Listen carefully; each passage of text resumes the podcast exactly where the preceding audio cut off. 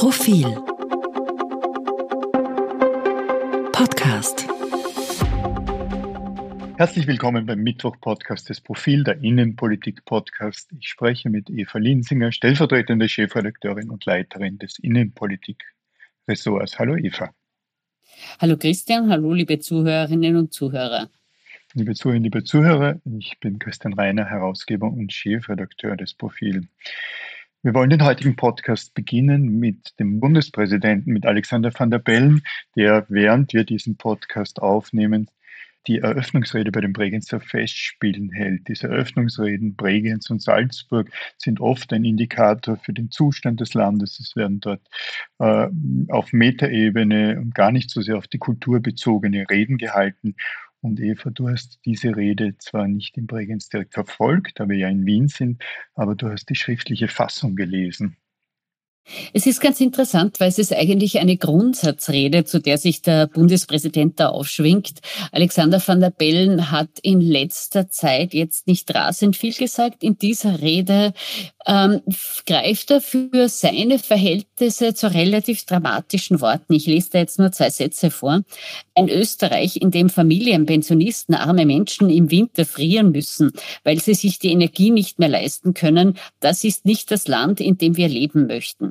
Und in dieser Tonalität geht es da weiter. Er schildert in relativ dramatischen Worten die möglichen Auswirkungen, die die Energiekrise, der russische Angriffskrieg auf die Ukraine haben kann und fordert dann mit sehr unmissverständlichen Worten die Regierung endlich auf, ihren Job zu machen und sagt, die Regierung soll jetzt das tun soll, wofür sie gewählt wurde. Arbeiten, arbeiten, arbeiten. Es ist gerade, wenn man die zurückhaltenden sonstigen Worte des Bundespräsidenten kennt, äh, fast ein nicht genügend an die Regierung, der ihnen doch sehr deutlich die Leviten lässt und sagt, macht endlich was, verhindert, dass die Energiekrise uns mit vollem Umfang trifft. Anders, glaube ich, kann man das nicht lesen, oder? Ja, das, ich kenne diese Rede nicht, aber so wie du es eben schilderst, äh, sehr deutlich und auch wie soll man sagen, untypisch für den Bundespräsidenten, der ja doch äh, jedenfalls Richtung Regierung diplomatisch ist, unabhängig davon, dass er selbst ja einmal Chef der äh, Grünen und damit einer der Regierungsparteien war. Ich habe den Bundespräsidenten mehrfach bei Eröffnungsreden gehört in Bregenz und in Salzburg. Und seine normale, übliche Herangehensweise ist ja ein wenig den reinen Toren zu spielen im allerbesten Sinne. Das heißt, er, er spielt oft äh, er spielt oft die Rolle dessen, der eine Rede gar nicht vorbereitet hätte. Er extemporiert, obwohl er sich natürlich sehr genau überlegt hat, was er sagt und hat nur in Zwischentönen äh, Kritik oder meistens eher Analyse des der, der Aktualität zu bieten, nicht aber das, was du eben, was du eben gesagt hast. Äh, natürlich ist Alexander van der Bellen jetzt doch und äh, gar nicht so sehr in seinem Sinn ein wenig im, im Wahlkampfmodus, da ihm mit dem FPÖ-Kandidaten nun jemand gegenübergesetzt wurde, der äh, es notwendig macht für ihn, äh, Wahl zu kämpfen, um die Wahlbeteiligung zu erhöhen. Glaubst du, dass es auch damit zusammenhängt, dass er jetzt da populistisch, aber populär äh, und durchaus zutreffend die Nichtarbeit dieser Regierung kritisiert? Das glaube ich eigentlich weniger. Wir haben jetzt Mitte Juli, äh, die Wahl ist erst in einigen Monaten. Natürlich, du hast recht, die Wahlbeteiligung wird ein Problem sein, aber das kann man äh, jetzt noch nicht angehen. Das wird dann eher eine Aufgabe vom September sein, wo man versuchen muss, die Leute durch spannende Themen etc. zu bewegen, zur Wahl hinzugehen. Ich habe eher den Eindruck, da hat sich einiges aufgestaut beim Bundespräsidenten. Er hat nach einer passenden Gelegenheit gesucht, das alles loszuwerden und die Regierung zum Handeln aufzufordern. Und es ist in der Tat, wir haben das ja schon mehrmals besprochen hier im Podcast, es macht der Vergleich sicher, wenn man sich anschaut, wie der deutsche Wirtschaftsminister agiert. Es macht auch sicher, die Europäische Kommission hat heute ihren Gasnotfallplan vorgelegt, wo so Dinge drinnen stehen wie 19 Grad in Amtsgebäuden etc. etc. Österreichs Regierung ist da säumig und es äh, fehlen so etwas wie Krisengipfel etc. etc. Es fehlt so etwas wie Management, es fehlt so etwas wie Leadership und man hat den Eindruck, diese Situation wird immer noch nicht ganz ernst genommen und das waren sehr, sehr deutliche Worte vom Bundespräsidenten, jetzt sehr frei übersetzt. Er wird das nie so ähm, salopp sagen, sondern redet immer anders, wie du es geschildert hast. So, hallo Regierung, setzt euch endlich einmal hin und hackelt etwas. Es ist höchste Zeit und der nächste Winter kommt, auch wenn man es jetzt nicht glaubt bei den Temperaturen schneller, als man äh, die Ahnung hat. Wie du gesagt hast, wir haben das oft kritisiert, die Debatten finden fast ausschließlich in den Medien statt, sehr stark beim Profil, sei es unserem Streitressort oder aber schlicht in vielen der Geschichten, die wir, äh, die wir äh, präsentieren, auch sehr stark online. Die Wahrheit ist dem Politiker nicht zumutbar, schrieb ich in der vergangenen Woche als Leitartikel genau deshalb, weil, weil ich das als Sprachmüll empfinde, war die Art und Weise, wie österreichische Politiker mit uns kommunizieren oder eben auch nicht. Und wie du gesagt hast, der Besuch des deutschen Vizekanzlers und Wirtschaftsministers hat uns einfach einmal mehr vorgeführt, wie es auch ginge, äh, der schlicht gesagt hat, äh, Tacheles gesprochen hat, äh, gewagt hat zu sagen, dass es selbstverständlich zu Einschränkungen für die Bevölkerungen, um hier einen Pluralwort zu finden, in Deutschland, in Österreich kommen wird. Und in Österreich hören wir nichts, nicht nur das breite Volk, die Bevölkerung, sondern auch die Industriebetriebe hören nichts. Unsere neue Kollegin Clara Peterlik hat in, in, im Wirtschaftsressort in der vorliegenden E-Paper und Printausgabe eine größere Geschichte äh, geschrieben äh, zur Frage, was passiert denn in der Industrie, wenn das Gas ausfällt. Sie sprach mit 13 Industriekonzernen beziehungsweise mit deren Führungskräften, äh, um mal herauszufinden, ob es da Notfallspläne der Bundesregierung gibt. Und zum Teil, das ist nachzulesen, aber Sukkus ist, die Unternehmen, die viel Gas brauchen, hätten schon Pläne, aber die, die Bundesregierung kommuniziert nicht. Leonore Gewessler ist in diesem Zusammenhang wirklich schwach und ein wenig ändert sich das Bild, das Leonore Gewessler in den vergangenen äh, Monaten oder Jahren äh, für mich äh, gezeichnet hat. Jetzt, jetzt doch, das sind darf man es als Durchhalteparolen bezeichnen, ein wenig schon. Es ist jedenfalls Opium für das Volk, das hier verteilt wird. Naja, es ist die Kernbotschaft, die immer herauskommt, ist kein Problem, wir haben das alles im Griff, die Gasspeicher werden schon voll werden, äh, es wird alles gut werden ähm, und kann eh sein, dass das so äh, kommt alles, aber es ist nicht rasend wahrscheinlich. Morgen äh, werden wir wissen, ob und wenn ja, wie viel Gas durch die wegen angeblicher Reparaturarbeiten geschlossene Pipeline fließen wird. Und es ist durchaus realistisch, dass es im Herbst zu Worst-Case-Szenarien kommt. Und äh, man hat einfach den Eindruck, Österreich ist da nicht gen genug vorbereitet. Genau das hat der Bundespräsident angesprochen. Und genau darüber hat er gemahnt. Ich meine, du hast zuerst gesagt, ob das Populismus war, das glaube ich nicht. Aber ich glaube schon, dass er versucht, jetzt etwas mehr Kante zu zeigen. Auch aus einem sehr simplen Grund. Er ist einer der wenigen SpitzenpolitikerInnen, denen noch vertraut wird. Ähm, da hat es der Bundespräsident natürlich immer leichter als Ministerinnen, äh, Minister oder als Kanzler, Kanzlerinnen. Aber er nützt ähm, die Vertrauenswerte, die er noch hat. Die Regierung hat ja das Vertrauen längst verloren, um dafür etwas zu werben und auf die Sorgen hinzuweisen, die ganz viele Menschen haben. Ja, äh, da ist schon ein Stück weit Zeit auch äh, der Taktik geschuldet. Er hat jetzt mit Rosenkranz einen ernsthaften Gegenkandidaten und äh, muss etwas aktiver sein, als es in den letzten Wochen war. Ich bin überzeugt davon, dass ihm das Thema ein ernstes Anliegen ist. Er geht in der Rede ähm, sogar auf Details ein, sagt, ähm, dass es auch ihn schmerzt, wenn jetzt wieder Dreckschleudern wie Kohlekraftwerke aufgemacht werden müssen, aber dass das notwendig ist und dass man einfach auch andere Maßnahmen überlegen muss. Und du hast schon angesprochen, der kommt aus dem Klimaschutzministerium wenig, der kommt aus anderen Ministerien wenig. Und ich glaube, das Problem von Leonore Gewessler, das Hauptproblem ist, ich halte sie für eine gute und für eine engagierte Klimaministerin. Sie ist aber keine besonders gute Energieministerin. Und die Frage ist, ob in so einer Krisenzeit dieses riesengroße Ressort von einer Person bewältigbar ist oder ob man sich da etwas anders überlegen müsste. Ja, guter Punkt. Äh, das ist sie wahrscheinlich nicht als Klimaministerin mit ihrer Vergangenheit bei Global 2000. Da kennt sie sich wirklich aus, da kennt sie die handelnden Personen.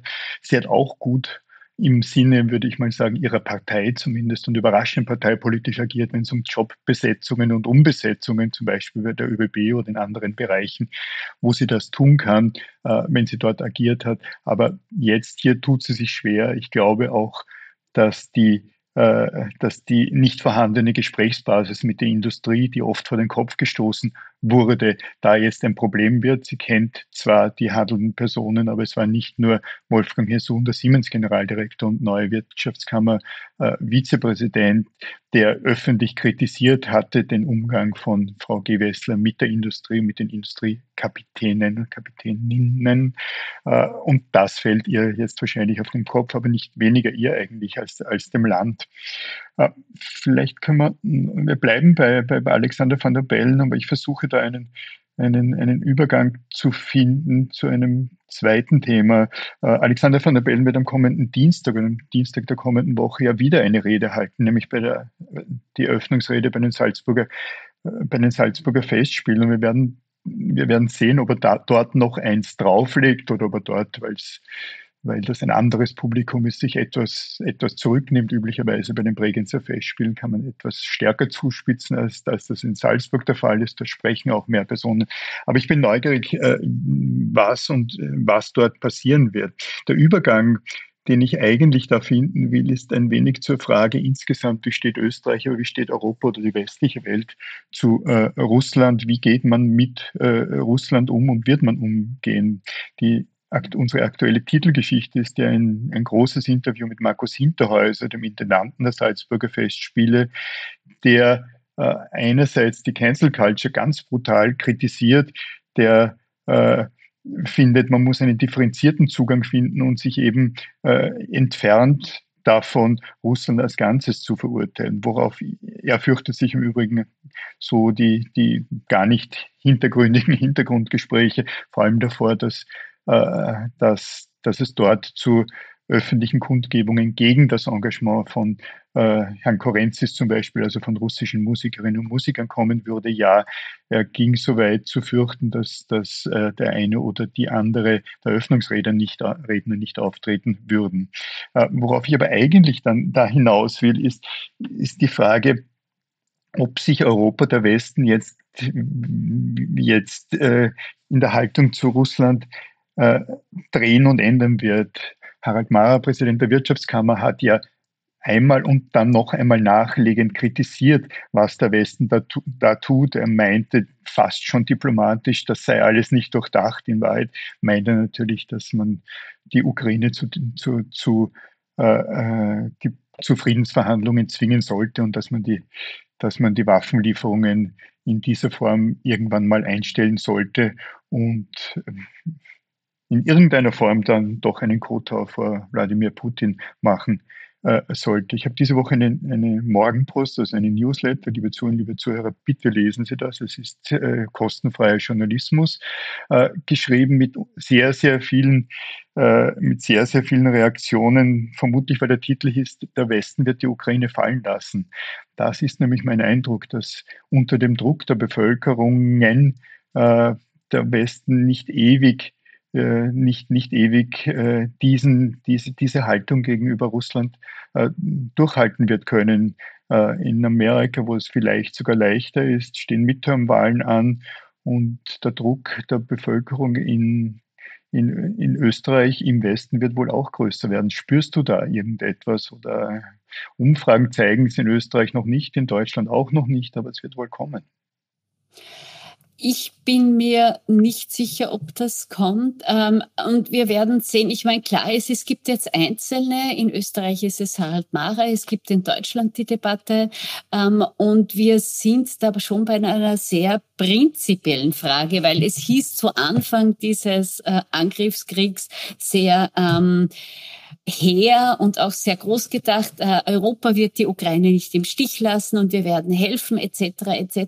Was bedeutet denn das, zu Friedensverhandlungen zwingen, dass alle Territorialgewinne, die Putin äh, Russland bisher gemacht hat, einfach akzeptiert werden, dass die Ukraine sich damit abfindet, angegriffen worden zu sein und äh, dass es auch nicht weiter verteidigen kann.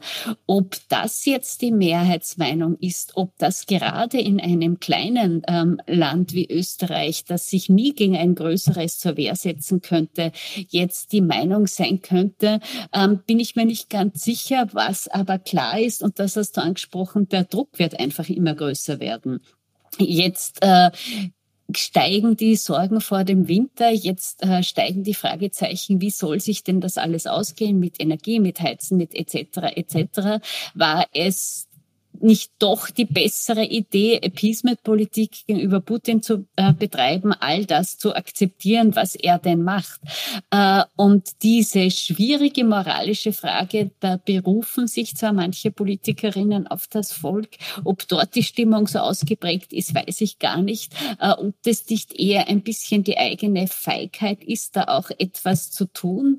Ähm, denn die Ukraine im Stich zu lassen, das wäre eine fatale Botschaft Botschaft, die Europa, die Österreich da aussenden würde, oder?